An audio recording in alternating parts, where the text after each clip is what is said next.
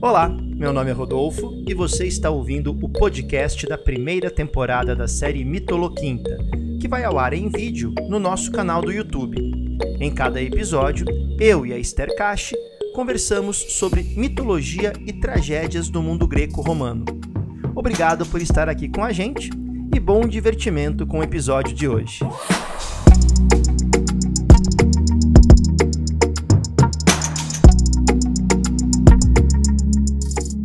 Boa tarde, pessoal. Sejam bem-vindos a mais um Mitoloquinta, segundo episódio, segunda semana do Mitoloquinta, hoje, dia 8 de abril de 2021, pontualmente às 13 horas e 30 minutos, a nova faixa de programação ao vivo do História Online, uma e meia da tarde, para você que está almoçando, para você que está fazendo digestão, para você que está acordando, que tem esse privilégio de acordar agora, seja bem-vindo. Meu nome é Rodolfo, falo aqui de São Paulo e lá diretamente de Bauru tendo ao fundo uma Palas Atena em posição atenta, Maria Esther Caixa. Esther, seja bem-vinda, querida. Boa tarde a todos vocês. É verdade, Palas Atena está sempre com o seu olhar, seu glauco olhar, como diriam os gregos, tentando impedir que eu faça as minhas merdas. Mas olha, tá difícil, ela acabou. A pessoa me lança um glauco olhar para terminar a frase com merda. É, é, esse, essa é a transição que temos, né, no momento da live. Então você fala, nossa, subiu o nível, veio o Glauco olhar. E aí a gente vai ladeira abaixo. É assim que acontece a nossa mitoloquinta. Pessoal, sejam bem-vindos todos aqui do chat pessoal do Clube do HO participando aqui. Quem não é do clube, não está no chat, mas está assistindo a gente também, sejam bem-vindos. Provavelmente entre hoje e amanhã vai ao ar a nova cara do site do HO, tem novidade por aí. E hoje também tem aula de sociologia de Durkheim, né? Vou falar um pouquinho de Durkheim às 18h30 para o pessoal do Humanidades. Mas vamos lá, o que nos interessa hoje é falar sobre ele, o nome do Olimpo, protagonista de muitas histórias, muitas delas, digamos assim, que podem ser chamadas de picardias mitológicas. a figura de Zeus. Esther, eu começo perguntando para você, primeiro, né?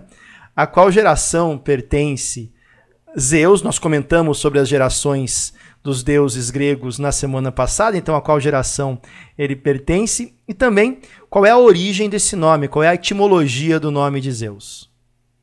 É, nossa, Zeus e suas histórias. Né? Todo mundo geralmente espera, já que a gente comece pela sacanagem de Zeus.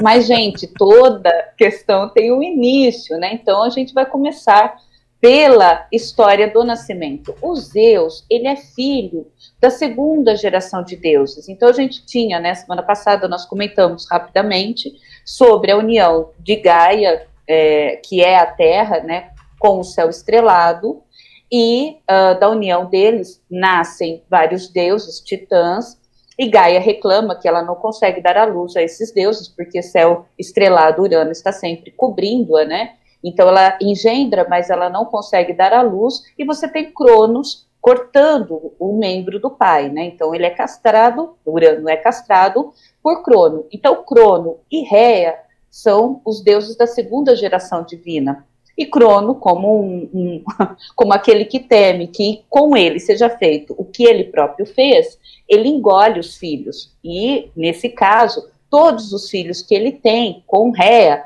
ele vai engolir. Né? Então, ele vai engolir. A gente chama, a gente comenta que Zeus é o filho caçula de uma hierogamia. O que significa isso? De uma núpcia sagrada entre Cronos e Réa. É, então, Uh, Zeus, ele vai ser irmão de Hestia, que é uma das três deusas virgens do Olimpo, né, deusa do lar, da chama sagrada, de Deméter, de Hera, com quem inclusive ele, ele partilha a vida no Olimpo, Hades e Poseidon. E é interessante que a gente possa pensar que uh, quando Cronos assume a, a, a postura, né, a, a, posição de, de Deus uh, que governa o universo, ele vai se mostrar um tirano à altura do pai, né, à altura de, de, de Urano. E ele passa a engolir os próprios filhos. O caçula, que é Zeus, vai ser protegido por Reia. O que, que Reia vai fazer? Ela se refugia na ilha de Creta, dá a luz secretamente a Zeus, e uh, Zeus vai ser escondido, vai ser criado nas profundezas de um, de um antro né, inacessível, na Mãe Gaia, nos flancos do Monte Egeu, uh, para poder se ver livre dessa perseguição. E Réa volta onde ela estava com Crono e entrega uma pedra é, embrulhada num pano, num linho, e ele engole achando que tinha engolido o filho. Mas quando o, o, o, Zeus né, já é maiorzinho, ele vai e faz todo um processo uh, que, junto com Gaia e Metis, que é a deusa da prudência, do saber fazer, que inclusive é uma palavra que, que a gente pode traduzir por astúcia, Metis é uma palavra em grego que eu gosto muito, é, a gente vai ter aí uh, uma série de, de, de artífices mesmo para que, através de uma droga, é, Crono vomite todos os seus filhos. E é a partir disso que a gente tem uma guerra pelo poder vinda de Zeus e seus irmãos. Etimologicamente, é muito interessante, porque esse Z nosso, em grego, é, o nome da letra é Dzeta, ok? É Dzeta. Então, você tem o D, Z, E, T, A. Dzeta. Então, uh, Zeus, em grego, a gente poderia dizer Zeus, tá? É, no lacônico, DU. Então, é, é, muito interessante a gente perceber que é, Zeus faz parte de uma raiz indo-europeia que lembra muito a nossa própria, uh, o no, próprio nome de Deus, né, que a gente usa. E, e significa uh, o Deus do céu, da luz, né? É uma raiz que está ligada a Dei, né, que significa brilhar, é aquele que surge, aquele que se presentifica, né? É aquele que no grego, deato, é, aparece, brilha, manifesta-se. Então, muitos dos epítetos de Zeus, né, desse grande deus indo-europeu, mostram que ele é uma, uma divindade típica da atmosfera. Todos os epítetos têm muita relação com Zeus, ser aquele ombrios, e etos, que significa chuvoso, Urios, que significa aquele que manda ventos favoráveis, é, astrapaios, os que lançam raios, né? Uh, brotaios, brontaios é aquele que troveja, né? Então, nesse sentido, a gente percebe que é da natureza de Zeus, ora ele estar muito sereno, hora descer sob forma de chuva. Então, quando está chovendo, já sabe, presentificação de Zeus. E até tem uma passagem em Homero, né, Rodolfo, que a gente até chegou a conversar, que fala que Zeus obteve pela tique, pela sorte, o vasto céu, a sua claridade e as suas nuvens. Essa é a grande sacada dos Zeus. E ele traz alguns pontos aqui interessantes é, nessa leitura de novo, né, a mitologia grega tende a trazer nos deuses as características humanas em suas, muitas vezes em suas máximas potências, né? Então, o céu claro e ao mesmo tempo tempestuoso, né? A luz, mas ao mesmo tempo quando pensamos na tempestade, tudo escurece. Então você tem sempre essa questão dicotômica, mas tem uma coisa que também é muito forte na visão sobre Zeus, né? Pelo menos no senso comum, quando a gente ouve comentários não tão acadêmicos sobre Zeus, nos é passado a ideia de que Zeus é responsável por colocar ordem nas coisas, né? ou pelo menos por permitir, por criar uma ordem suficientemente uh, organizada para que os humanos, seres tão frágeis como, como nós humanos, pudéssemos viver na Terra. É, e aí vem aquela história da luta com os titãs. Né? Então eu queria que você contasse um pouquinho para a gente da onde que surge essa ideia de Zeus como aquele que é responsável por colocar uma ordem nas coisas e a relação com os titãs, como é que foi, que que ele, quais foram os instrumentos de poder que foram passados para ele, toda essa questão. Olha como Rodolfo aperta a gente, né? Imagina só que essa luta contra os titãs é uma luta muito, muito interessante. Eu diria até que não só no, no, nos meios menos acadêmicos, mas até mesmo quando a gente pensa nessa organização do cosmos, nessa cosmogonia, dá para a gente pensar né, nesse, nesse Zeus, nesse Zeus tão, tão ligado a uma organização, né? E, e é, é muito interessante, porque a gente comentou que uh, Cronos, com toda essa, essa esse medo de ser destronado, né? Porque ele, ele fica sabendo, inclusive, que uh, um filho dele poderia também destroná-lo. E é por isso, inclusive, que ele engole os filhos. Então, uh, por que é que nós vamos ter Zeus sendo preservado? Gaia, que é a mãe terra, ficou muito brava, muito irritada, porque Cronos vai é, levar os titãs a serem presos no Tártaro, principalmente o, o os hecatonquiros e os gigantes. Então ela fica incomodada de certa maneira, é, fazer com que o caçula venha para organizar né, essa, essa tirania, palavra dita por mim, é, faz com que ele tenha como aliada a avó Gaia e a própria mãe, que também estava um pouco cansada de ver os seus filhos serem engolidos. Bom, então, quando Zeus, já numa idade, vem para enfrentar o pai, a avó Gaia recomenda que ele tirasse do Tártaro, que ele libertasse esses gigantes, que eram criaturas poderosas, né, principalmente os ciclopes e os hecatonquiros. No caso dos gigantes, a gente tem uma luta, uma disputa de poder.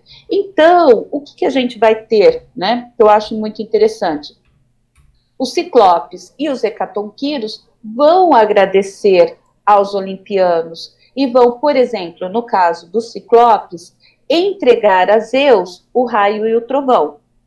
A Hades, né, que é o deus do mundo ínfero, eles vão oferecer um capacete mágico que tornava invisível quem o usasse. E Poseidon, eles deram o tridente. Eu acho muito interessante. O tridente foi presente dos ciclopes, né?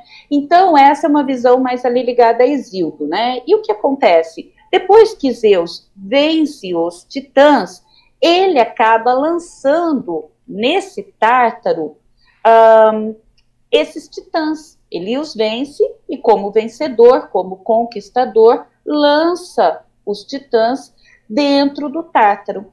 Aí, Gaia, irritada, vai levar os gigantes, que são criaturas imensas, a lutarem contra Zeus.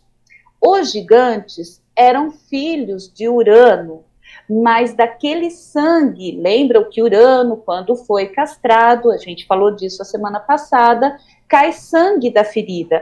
De, desse sangue que cai na terra, nascem os gigantes e as erinhas, que são aquelas deusas do sangue derramado. E do, do sêmen, da espuma do sêmen, tinha nascido Afrodite. Então, esses gigantes, eles são muito poderosos e são muito vingativos, né? Uh, Palas Atena, quando nasce da cabeça de Zeus, ela já nasce paramentada e ela ajuda o pai na dança, né, já nasce fazendo uma dança de guerra, é a Peã, e já vai partir para cima dos gigantes, e eles vencem. E aí Gaia fica muito brava ainda, quer dizer, virou o jogo, ela se une ao Tártaro, e eles vão conceber juntos a mais horrenda das criaturas. É, é é uma criatura que mistura os elementos humanos com algumas coisas demoníacas, que a gente chamaria de demoníaco, e aí temos o monstro Tifon. Então veja só, vem Zeus com seus irmãos e organizam esse universo.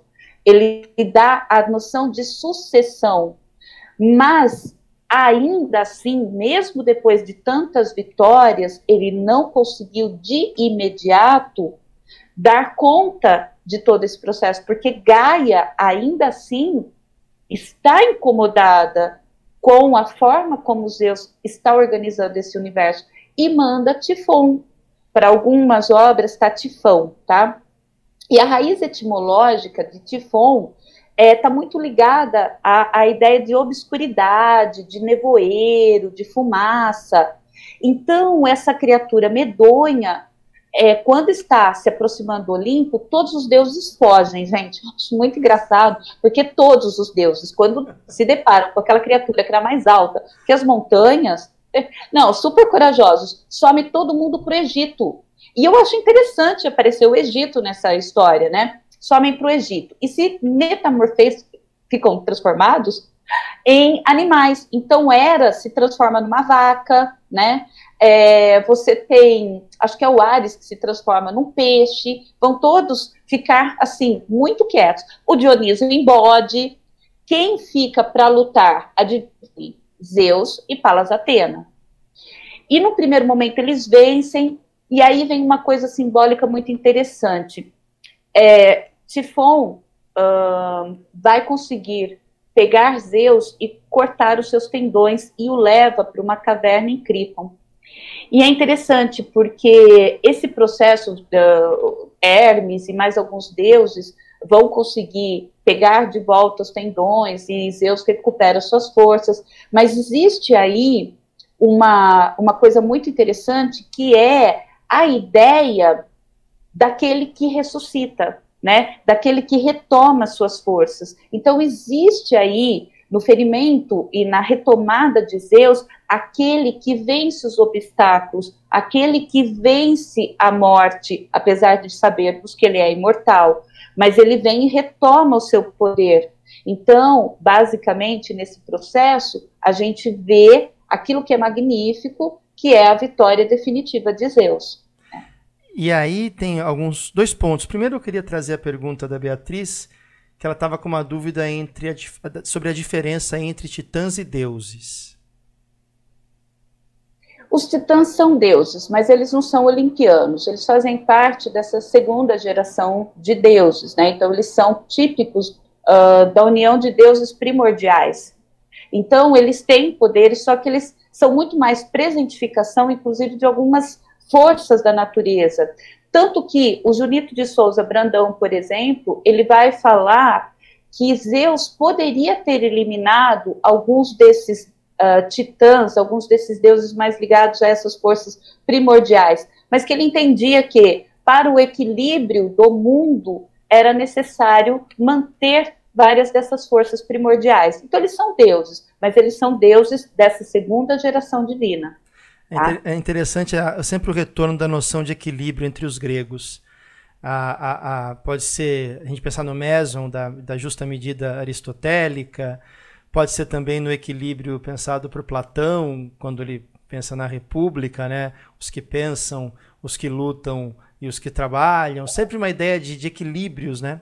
E eu estava pensando enquanto você falava, né? Então Zeus coloca ordem na coisa, enquanto essa ordem for mantida, há uma sustentabilidade, digamos assim, uma possibilidade de continuidade. Você usou a palavra, uma possibilidade de sucessão.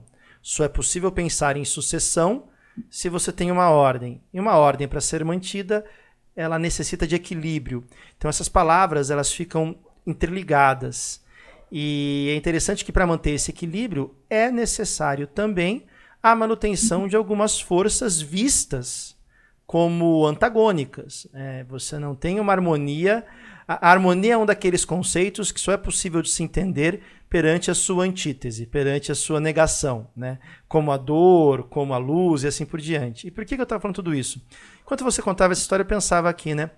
Que nós conversamos tantas vezes aqui no História Online sobre a razão instrumental, sobre a forma como a razão perdeu o seu equilíbrio e o mundo descamba, né? O mundo sem equilíbrio ele começa a se tornar insustentável. Talvez aí na própria mitologia grega resida mais uma sementinha que despida de todo o seu caráter alegórico, nos mostre a necessidade do equilíbrio. But não era isso que eu queria falar, isso foi só uma divagação.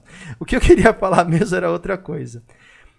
Uh, você fez no comecinho da fala uma comparação então etimológica da palavra Zeus com a própria palavra Deus, né? Você mostrou que essas raízes podem levar a essa proximidade. Mas Zeus já pega um mundo que existe e, entre aspas, reforma esse mundo. Né? Isso dá uma diferença ontológica fundamental do Deus judaico-cristão para o Zeus grego. Né? É muito interessante, sim. É, ontologicamente, a função de Zeus não é a de criador, né, Rodolfo? Nossa, muito bom. É a de organizador. Muito bem, é a de conquistador. Zeus, ele é aquele que conquista, né? É aquele que, que vem para uh, ordenar e organizar, inclusive o próprio tempo, né? É, só lembrando que, gente, eu não vou entrar nas questões de Cronos, mas uh, tem toda uma discussão sobre Cronos ser exatamente esse Cronos tempo que a gente tem. Isso eu estou falando do grego mesmo, não é uma, um achismo meu. Mas como não vem ao caso hoje, porque é a questão dos Zeus, a fala do Rodolfo serve para a gente pensar que, e aí o, o Torrano fala isso no livro, na introdução da, da, da, tragédia da Cantes, em que ele faz uma comparação dessa visão que a gente tem dos gregos serem politeístas. Por favor, vocês não vão mudar essa visão, que seja. Mas a gente tem que entender que nesse politeísmo existe um Deus superior a todos os outros que é muito interessante a gente pensar em termos de arquétipo mesmo. Veja, diferente do monoteísmo ético que a gente vê entre os hebreus, não é disso que eu estou falando, mas existe uma superioridade divina a partir de Zeus, mas não porque ele cria, né? E isso é muito legal que o Rodolfo falou, mas porque ele conquista, porque ele se impõe. Então, uh, dificilmente a gente vai ter uma, uma posição relacionada a, a Zeus é, como o, o, o, criador. O que dá para a gente dizer, e aí eu acho que é interessante a gente poder pensar para a semana que vem, é que Zeus vai ser o fertilizador. Ele pode não ser, porque olha só, né? polinizador. Fala, Deus é o, o polinizador. Pronto. Zeus é, e tanto que é, acho que é no, no, na coleção do Junito de Souza Brandão, ele tem três volumes sobre mitologia. No volume 1, um, logo que você abre, tem, tem uma árvore genealógica da primeira geração divina, né? Ou seja, do, do Urano uh, e a, a Gaia, né? E aí em seguida tem uma, Zeus o fertilizador, só com as uniões de Zeus. Até para a semana que vem eu vou mandar para você. Acho que é válido, porque às vezes você dá um tratamento e consegue até colocar para o pessoal ver. Tem até é aquela que faz a poda, né? Tem até aquela que faz a poda aí nessa árvore, fertilizador, poda. A gente está aqui praticamente fazendo uma agricultura mitológica, né? Então, uma, uma botânica olímpica. Sim, e Zeus, gente, não se esqueça, né? Esse negócio de ser chuva Lembre-se. É, o Daniel e o Rodolfo às vezes se unem para fazer bullying comigo, porque eu sempre dou muita risada com a história dos Zeus ter fertilizado a Adana e através de uma chuva dourada. E eles riem também. Olha lá. Daniel, você que está no chat, tá vendo? Ela levanta, a gente só corta, né? A gente né? Ai, eu sabia que, que essa live dos Zeus ia ter momentos como esse, né? Esther, eu, eu dei uma resposta aqui no chat, agora eu perdi, acho que foi pro Denis, né? Ele colocou assim: imagina, Zeus para os gregos e Júpiter para os romanos, né? Existe outra equivalência em outra cultura. E eu estava conversando com ele, pelo menos na minha leitura, eu não usaria o termo equivalência, né? Entre Zeus e Júpiter, entre Vênus e Afrodite, né? Entre Baco e Dioniso. Eu não usaria equivalência. Claro que há uma forte influência, mas eu, eu destaco que existem elementos de permanência e elementos de ruptura. E como houve um processo, aqui falando um pouquinho de história, né? Como houve um processo de expansão da cultura helênica durante o domínio de Alexandre o Grande, durante o grande império de Alexandre, que é no período helenístico, a cultura grega, a cultura helênica, ela se espalha pelo Oriente.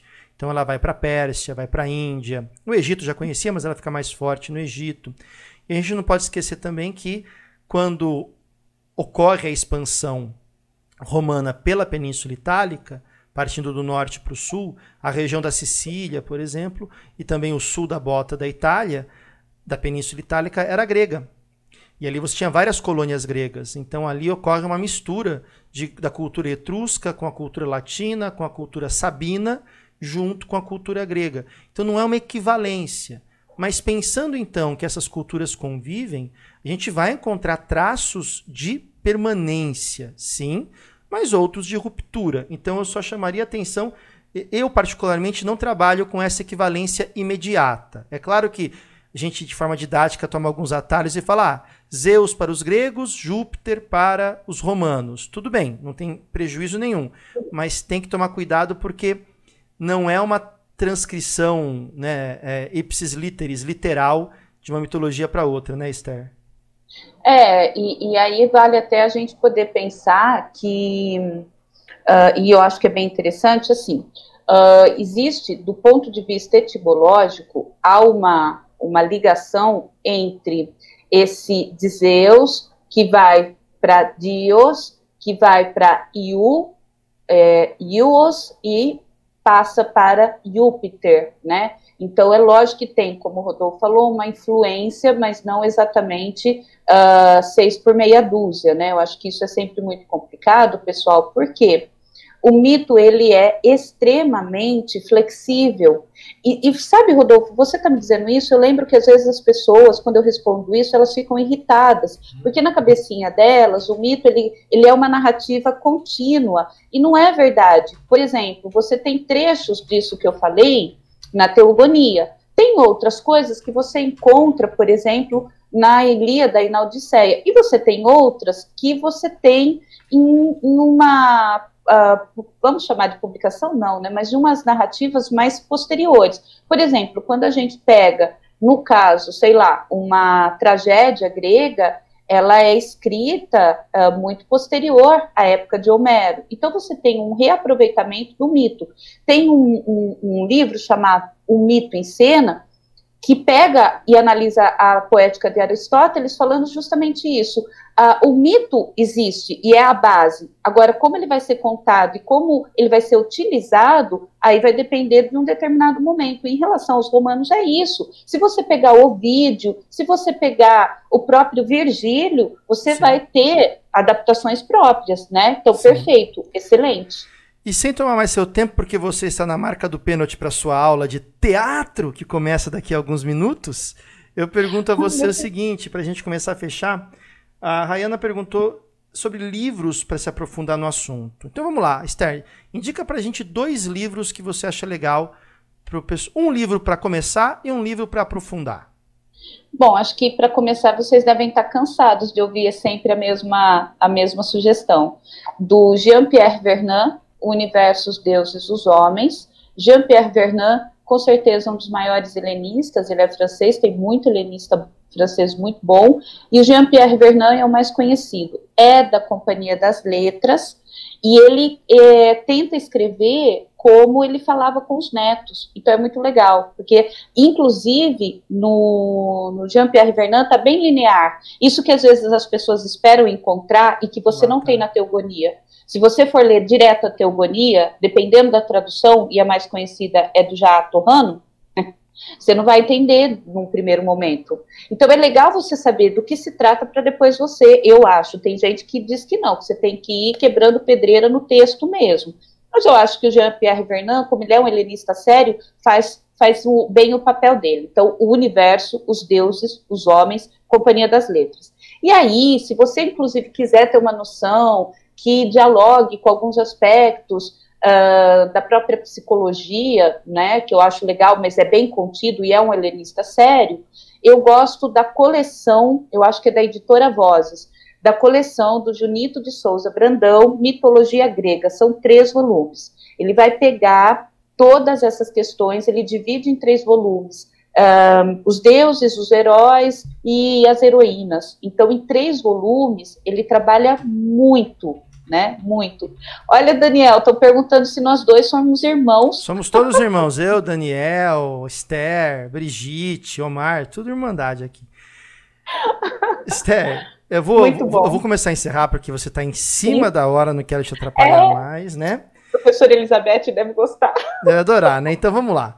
Queridos, encerramos por aqui mais esse Mitolo Quinta. Quinta-feira que vem tem mais. O momento em que teremos então Zeus o polinizador, Zeus o fertilizador, Zeus o ouro verde da horta olímpica estará aqui. Lembra do ouro verde que a gente colocava nos vasos de xaxim? Pá, né? Ele é o ouro verde da horta olímpica, tá bom?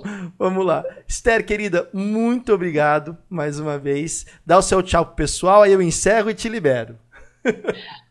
Pessoal, é assim, é um momento delicioso, né? Toda vez que a gente tem esse momento para poder falar da, dessa parte mitológica, é tão delicioso. Então, eu agradeço uma vez mais o História Online. Obrigada, Daniel. Também não tenho essa honra, viu, gente, de ser irmã do Daniel, mas adoraria, né? Quem sabe pegaria um pouco dessa memória maravilhosa, né? Sermos filhos de Minemosini. Muito obrigada, Rodolfo. Ariela, sempre companheira grande, né? Fora daqui, muitas vezes ali. Uh, corrigindo, fazendo, gente, vocês não sabem como é o trabalho realmente, né? Então, meu muito obrigada a vocês todos. Uh, Lucas, Viana, um grande beijo. Eu tenho visto você comentando muitas coisas legais, só posso agradecer. E a todos vocês, todos, todos, todos, um grande beijo. Rodolfo, meu muito obrigada. Imagina, Esther, a gente que agradece mais uma vez. Pessoal, muito obrigado pela presença. Quinta-feira que vem tem mais Mitoloquinta e amanhã tem Litera Sexta. Falaremos sobre morte e vida severina junto com Otávio da Mata. Um grande abraço a todos, fiquem bem, até mais.